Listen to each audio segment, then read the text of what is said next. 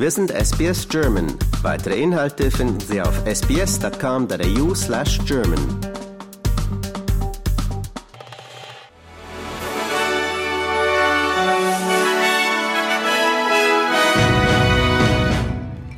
Sie hören den SBS German News Flash an diesem Mittwoch, den 23. August. Mein Name ist Julia Greve.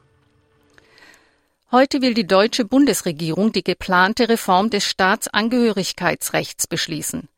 Damit will die Regierung die Wartezeit bis zu einer Einbürgerung verkürzen. Künftig soll diese schon nach fünf statt wie bisher nach acht Jahren möglich sein. Auch ist künftig eine doppelte Staatsbürgerschaft möglich. Bislang muss vor einer Einbürgerung die ursprüngliche Staatsbürgerschaft grundsätzlich aufgegeben werden. Das Bundeskabinett will außerdem das sogenannte Selbstbestimmungsgesetz auf den Weg bringen. Künftig soll jeder Mensch sein Geschlecht und seinen Vornamen selbst festlegen und in einem einfachen Verfahren beim Standesamt ändern können. Das Gesetz richtet sich laut Familien- und Justizministerium an transgeschlechtliche, intergeschlechtliche und nicht-binäre Menschen. Kritik am Selbstbestimmungsgesetz kommt vor allem immer wieder von der Union und der AfD. Am kommenden Mittwoch will Premierminister Anthony Albanese in Adelaide den Termin für das Referendum über die Stimme der Ureinwohner im Parlament bekannt geben. Das bevorzugte Datum für die Abstimmung zur Verfassungsänderung ist der 14. Oktober. Er liegt zwischen großen Sportereignissen und außerhalb der Schulferien. Das ist auch vor Beginn der Regenzeit, in der einige indigene Gemeinden ihre Stimmen nicht abgeben könnten. Damit das Referendum erfolgreich ist, braucht es eine absolute Mehrheit und eine Mehrheit der Bundesstaaten. Die Mitglieder der BRICS-Staaten haben in Südafrika ihr Gipfeltreffen begonnen. Die Staatsoberhäupter Chinas, Brasiliens, Südafrikas und Indiens treffen in der Wirtschaftsmetropole Johannesburg zusammen.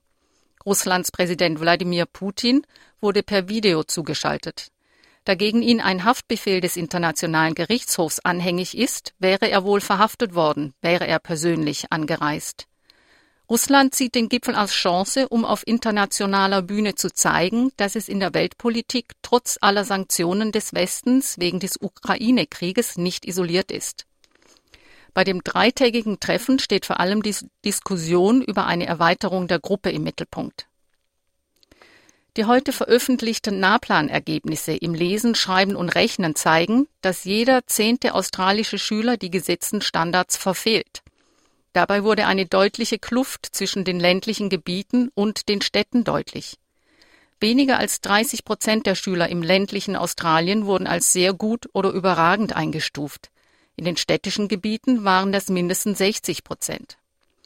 Außerdem zeigen die NAPLAN-Ergebnisse, dass jedes jeder zehnte Schüler in allen Klassenstufen zusätzliche Unterstützung benötigt. Unter den indigenen Schülern benötigen im Durchschnitt ein Drittel Unterstützung. Jetzt wird parteiübergreifend der Ruf nach einer Überarbeitung der Schulfinanzierung laut. Die nationalen Brandbekämpfungsbehörden fordern die Australier auf, sich auf die größte Waldbrandsaison seit dem Sommer 2019-2020 vorzubereiten. Nach drei Jahren unter dem Einfluss des La Niña-Wettermusters, das in der Regel für kühlere Bedingungen, mehr Regen und Überschwemmungen in Australien sorgt, enthalten weite Teile des Landes eine hohe Brandbelastung, so die Feuerwehrchefs. Mit einem erhöhten Brandrisiko müssen vor allem weite Teile des Northern Territory, Queensland und New South Wales sowie Regionen Victorias und Südaustraliens rechnen. Die ersten Mitangeklagten von Donald Trump im Strafverfahren des Bundesstaates Georgia haben sich in einem Gefängnis in Atlanta gestellt.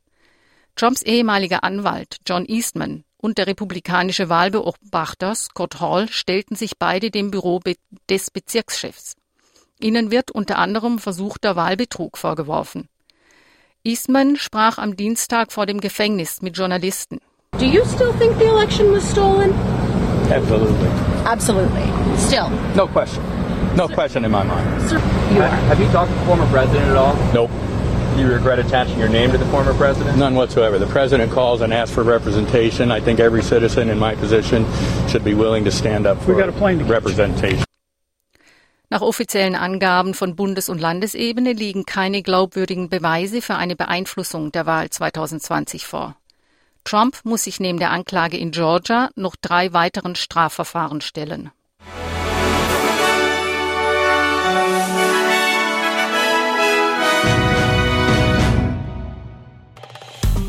Liken, teilen und kommentieren Sie unsere Inhalte bei facebook.com/sbsgerman.